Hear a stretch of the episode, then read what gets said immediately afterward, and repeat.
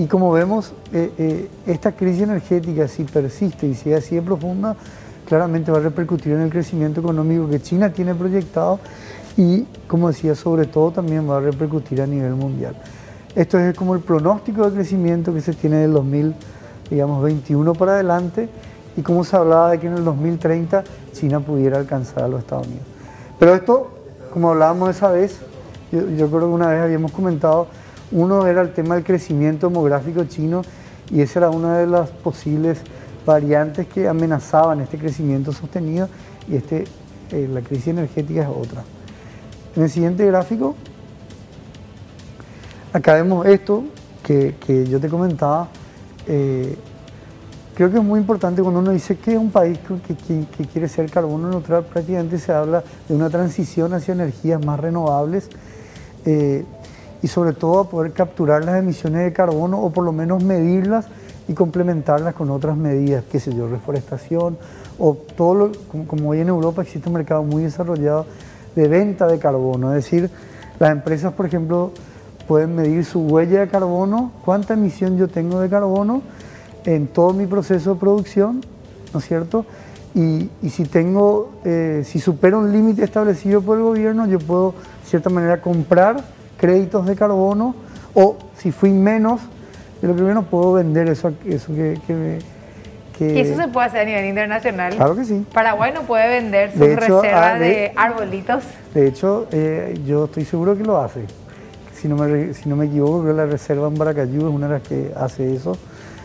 Eh, creo que, creo que eh, ya hay algunos que, que se adentraron en ese mercado que es bastante interesante. Y que presenta una solución a aquello de por qué nosotros tenemos que sacrificar nuestro desarrollo cuando que los grandes... Esa, esa es la pregunta que hoy queremos mostrar con este, con este tema y este análisis, porque eh, lo ambiental, por supuesto que es importante y vemos eh, las causas que eso tiene, el impacto del ambiental también lo, lo, hemos sentido con calores más grandes, sequías más profundas, eh, o sea, vemos cómo ha cambiado claramente también el clima acá en nuestro país, podemos decir, en cierta manera, cómo ha cambiado en el mundo, eh, pero esa transición hacia modelos más sostenibles desde el punto de vista ambiental, mientras no estén sostenidos financieramente, eh, eh, es una visión también en cierta manera romántica. Y tiene repercusiones no solamente económicas, sino también sociales, que es lo que está pasando en China ahora. Por ejemplo, acá vemos cómo China, en este gráfico interesante, de lo que justo vos mencionabas, acá ni siquiera está Paraguay, está América Central y América del Sur juntos en todas las emisiones de carbono del año 90 eh, eh, eh, en, exactamente. Desde el 90 hasta el 2020. Sí, para ver nomás la transición de China, no me acuerdo exactamente cuál era la medida, pero eso te iba de ver.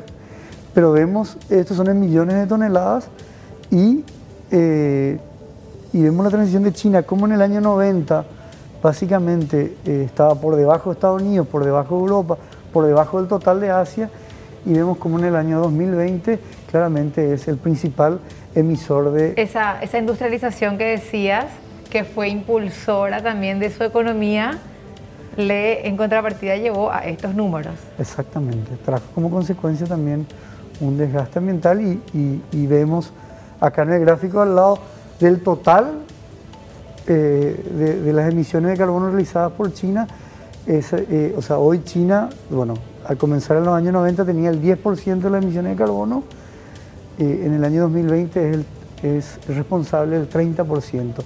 Toda América Central y toda América del Sur... La, audiencia está viendo, a ver, la, la, línea verde, verde limón o no sé qué verde ustedes ven en sus pantallas, dice que es en total Asia y Oceanía, que tienen el 21% o 21,3% de las emisiones. Globales. Globales. Luego, el, el, azul oscuro es China. Vamos, vamos, a poner en pantalla un ratito, señor director, para que vea la audiencia y después seguir hablando sobre esto.